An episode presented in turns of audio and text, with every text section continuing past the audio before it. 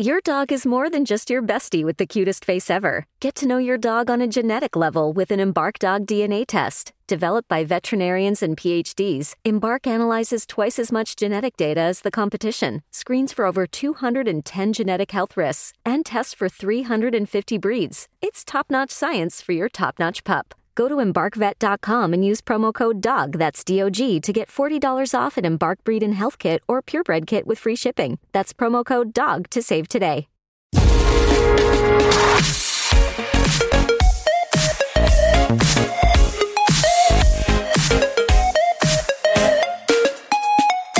Esta semana ha habido un evento de, de Microsoft que han aprovechado para presentar nuevos productos de, de Surface, entre los cuales hay una nueva Surface Go 3, una nueva Surface Pro, que creo que es la, la 8, puede ser, si no me fallan las, las cifras, un, el Surface Duo 2 y después un, un par de, de, de accesorios alrededor de ellos. Y también han estrenado un híbrido entre lo que es el Surface Laptop y el Surface Studio. Eso se fusiona en plan Dragon Ball y sale el Surface Laptop de Studio, ¿no? que es ahí un, el, Surface Studio hecho portátil básicamente, ¿no?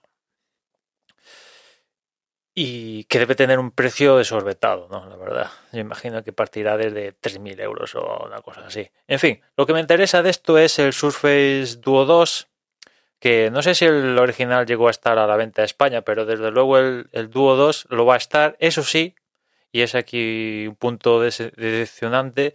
Microsoft de primeras únicamente lo va a ofertar en el canal comercial para empresas a un precio de 1.649 euros a partir de, ese precio. Eh, disponible el 15 de noviembre aquí en España. Ya digo, únicamente a través del canal comercial dirigido al mercado empresarial, lo cual es un poco decepcionante y si con el Surface Duo creo que llegué a decir en su momento que era un, un producto para entusiastas, pues aquí básicamente igual, es, sigue siendo un producto para entusiastas. Si no está disponible a la venta, cualquiera el precio que fuera para el común de los mortales, pues es un, un producto de, claro nicho, ¿no? Y eso que a mí me gusta conceptualmente, no le cuento, encuentro su atractivo y en esta nueva generación pues lo han puesto un poco al día, eh, le han añadido ciertas cosas que no tenía la primera generación, por ejemplo, le han puesto unos bordes redondeados a la pantalla en en lo que es la bisagra, de tal manera que cuando está cerrado, ese borde redondeado se ve por fuera y, Microsoft utiliza esa parte, esa parte, esa parte curva para que sirva para ofrecer notificaciones y cuando te están llamando y la carga de la batería. O sea, lejos de ser un apaño estético, le está dando uso Microsoft, al menos. Eso es positivo hay también un, un stylus que se añade magnéticamente, que creo que no estaba en la generación anterior. Sobre todo el gran paso es que ahora tiene tres cámaras por la parte de, de atrás, que rompe un poco el mantra de la primera generación de que era súper fino y lo puedes plegar y queda todo súper compacto y ahora evidentemente las tres cámaras tienen un, un precipicio ahí, ¿no? Sobresalen sobre el cuerpo principal, pero bueno, yo prefiero tener las tres cámaras tener mejor calidad en ese sentido y vale, no me va a cerrar utilizando las bisagras perfectamente tal, pero bueno, prefiero tener las tres cámaras a que me cierre perfecto, ¿no?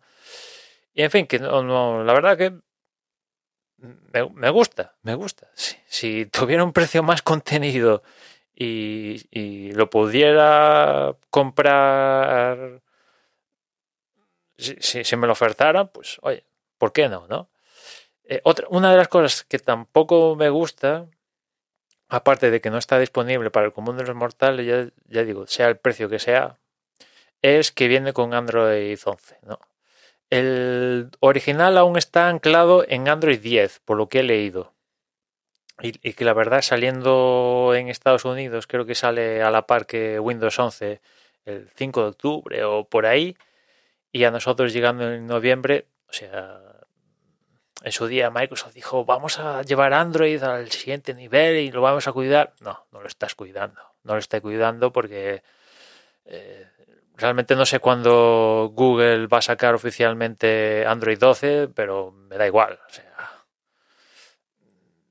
va a salir Android 12, de hecho, y si es así como comentaba antes, que el dúo original aún está en Android 10, pues no, no me fastides. La verdad es que poco lamentable y que se haga un dispositivo nuevo con el 888 ya en esa franja donde sale Android 12, que, que si me dijeras que Android 12 es un cambio ultra radical, código nuevo por todas partes, no, es una pequeña modificación estética de Android 11, que a su vez Android 11 era de Android 10, que a su vez Android 10 era de Android 9, o sea, cuatro detalles estéticos, cuatro cambios de funcionalidades tal, que es lo mismo que iOS que, que Android, las últimas versiones, es pequeños cambios ninguna funcionalidad dramática, pues que estemos a estas alturas en eso, pues la verdad es que es un punto negativo para Microsoft y para la propia plataforma, ¿no? O sea, eh, evidentemente esto en Apple no pasa porque como ellos controlan toda la cadena, pues no, no pasa, pero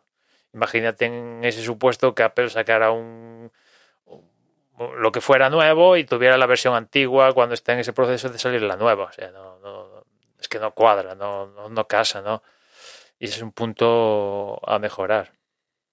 Ya digo, mi, mi gran pega es que no se han atrevido a, a poner el Surface Duo. Venga, lo vamos a poner y si vendemos uno, vale, si vendemos dos, vale, si vendemos tres, evidentemente nos mola vender uno, dos, tres, pero a ver qué, qué éxito, que ya digo, seguramente no, no Surface no tiene éxito, no va a tener éxito, sobre todo al precio que lo ponen, ¿no? Eso es evidente. Pero, no sé. Que, Microsoft ha desarrollado un dispositivo móvil para empresas únicamente, ese es el, el, rollo, ¿no? O sea, cuando Panos Panay sale y dice, es un producto mágico para empresas.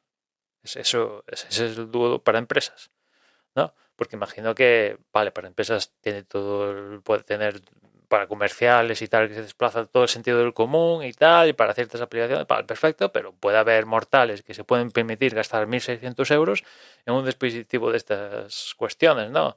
Si hay gente que se gasta 2.000 en el foldable, este, el plegable de, de Samsung, pues igual le encuentra más sentido al Surface Duo, ¿no? No es plegable, tiene sus ventajas con el plegable de, de, Samsung, ¿no? Este la pantalla es dura, está protegido con Gorilla Glass y no le pasa la uña y no la, mandan la pantalla al garete, ¿no? Es algo duradero en ese sentido. En fin, que sigo sin entenderlo, ¿no?